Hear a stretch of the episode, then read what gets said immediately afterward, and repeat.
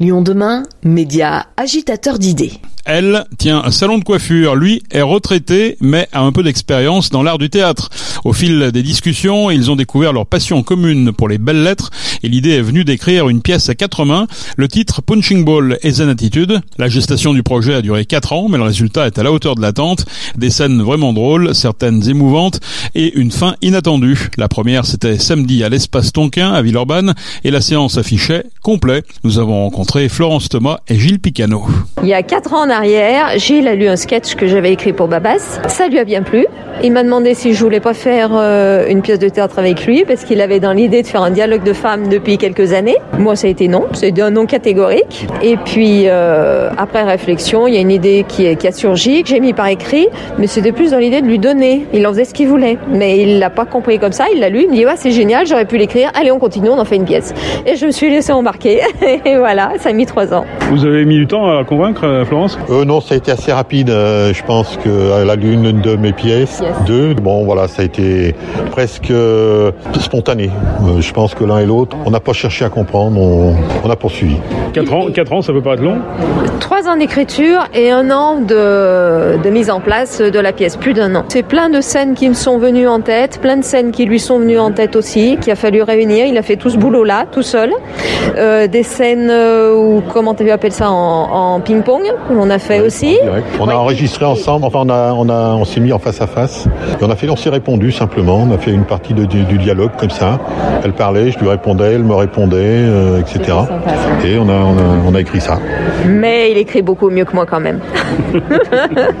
Carrément. Alors c'est quoi C'est un couple qui en invite un autre, c'est ça? Eh bien, c'est l'histoire d'un couple qui invite à l'apéro sa meilleure amie à elle et son meilleur ami à lui, dans le but évidemment de les faire se rencontrer. Quand ils arrivent pour l'apéro, ils se sont déjà rencontrés dans l'ascenseur, mais ça s'est mal passé. Et bien sûr, très rapidement, les deux femmes se retrouvent à discuter à l'écart, discussion sur les hommes, bien entendu, mais sans savoir qu'ils sont en train de les écouter. Ils s'écoutent les uns les autres, enfin voilà. Et d'ailleurs, comme c'est un homme, il n'était pas tellement d'accord avec cette idée-là au démarrage, que les hommes sont en train de les écouter. Il a fallu je le convainque. Oui, c'est pas très, c'est pas très joli. Écouter aux portes, euh, je voilà, c'est pas, c'est pas notre éducation, donc euh, ni elle ni moi, mais elle est plus, à- elle est plus euh, joueuse, Florence que moi. Et puis Voilà. moi, ça me gêne pas d'écouter aux portes. hein.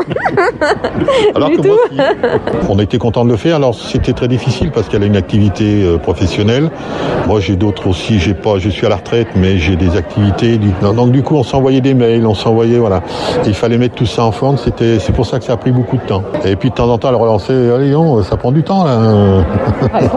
Je me faisais engueuler, alors bon, j'en remettais un petit coup. Ce qu'on voulait surtout, c'est arriver au bout. C'était pas terminé parce qu'on en avait assez, non, c'était parce qu'on avait, on a, ça nous plaisait vraiment, je pense, et qu'on avait envie de terminer, de voir la, le- la pièce terminée. Voilà. Florence, vous n'étiez pas du tout dans le théâtre au départ. Vous êtes, pas du tout, et vous, vous tenez un salon de coiffure quand vous, quand vous coiffez les gens. Vous pensez un petit peu au, au texte que vous allez écrire ou- Oui, oui, ça a démarré comme ça. C'est en coiffant que l'idée m'est venue. Rien à voir avec la coiffure, hein, bien sûr. Parfois, ça peut tourner un petit peu dans la tête et les idées surgissent à n'importe quel moment. On a commencé par parler de nos hobbies. Elle euh, m'a parlé de piano, de Rachman qu'elle jouait, Rachmaninoff, et qu'elle allait euh, faire un concert. Et euh, voilà, donc moi je lui ai parlé du théâtre, j'avais joué, que j'avais joué, que j'écrivais, et c'est un petit peu parti comme ça. Et c'est à partir de, nos expériences qu'on a échangé, qu'on a commencé à envisager une collaboration.